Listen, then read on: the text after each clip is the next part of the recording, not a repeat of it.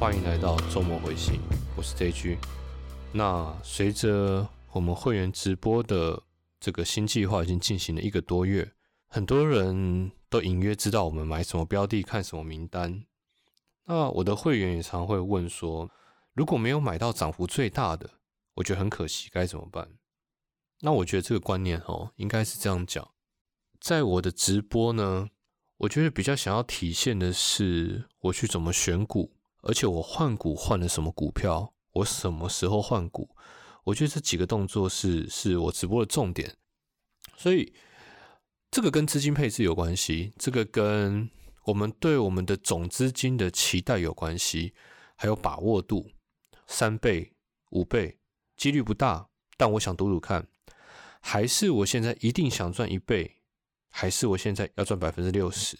我不想赔钱，规划是不一样的。那其实看对下大抱住，看对的意思就是先进去卡位试单嘛。我先在这个地方买，如果它喷出了，我就开始下大，我就加码。如果我加码的部位都已经很齐了，它又有一段涨幅之后，我当然会执行所谓的抱住，是试着让你 all in 进去的资金做最大化的效率。这个换股的动作其实常常还蛮悬的。大家知道我买进 CCL，一买进就暴涨，涨起来了呢。我的技术分析发生了变化，因为我没有意料到它又涨那么快，涨的速度也是技术分析的判断的一种。慢慢涨跟快快涨，那个代表背后的意义是完全不一样的。所以我开始去寻找它的相关性，慢慢慢慢，我把单子打进去，越打越多。但是到后来呢，可能有时候会增加或减少去做这个调整。刚刚说过，这个调整是依据你的目标嘛。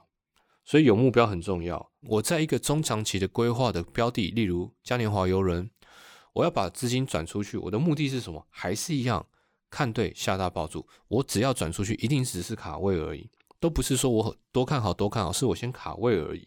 所以呢，不会一次转很多资金出去，不会的。除非发生什么事呢？一卡位之后，这个股票又先涨了，那我会因为资金效率的问题，再转多一点出去。所以一开始一定不会转很多，哦，除非技术面有变化，基本面也跟着变化。当然，最后我要转多少股票出去，还是以技术面为主。我觉得还是以技术面为主。散户的优势，资金小，动作快。好，我们现在也谈了不错的手续费，我觉得转出去对我没有什么损失。所以我们的目标就是要资金的效率化，是非常关键的一个态度。转错了没有关系，甚至你转出去了，结果原本的持股却涨了，很可惜，那也没有关系，因为我们一直只能依照我们的核心思想去做事情。以我来讲，我一定只是看对下大爆注，我不可能在一个点去赌身家、赌输赢，觉得这个地方它一定会涨到翻过去，停损的代价太大了。所以，当美股大家都比涨得快的时候，本来就很难挑到那个暴涨最快的股票。不容易的，所以我觉得不要患得患失，不要在意这种事情，反而回到你的核心思想。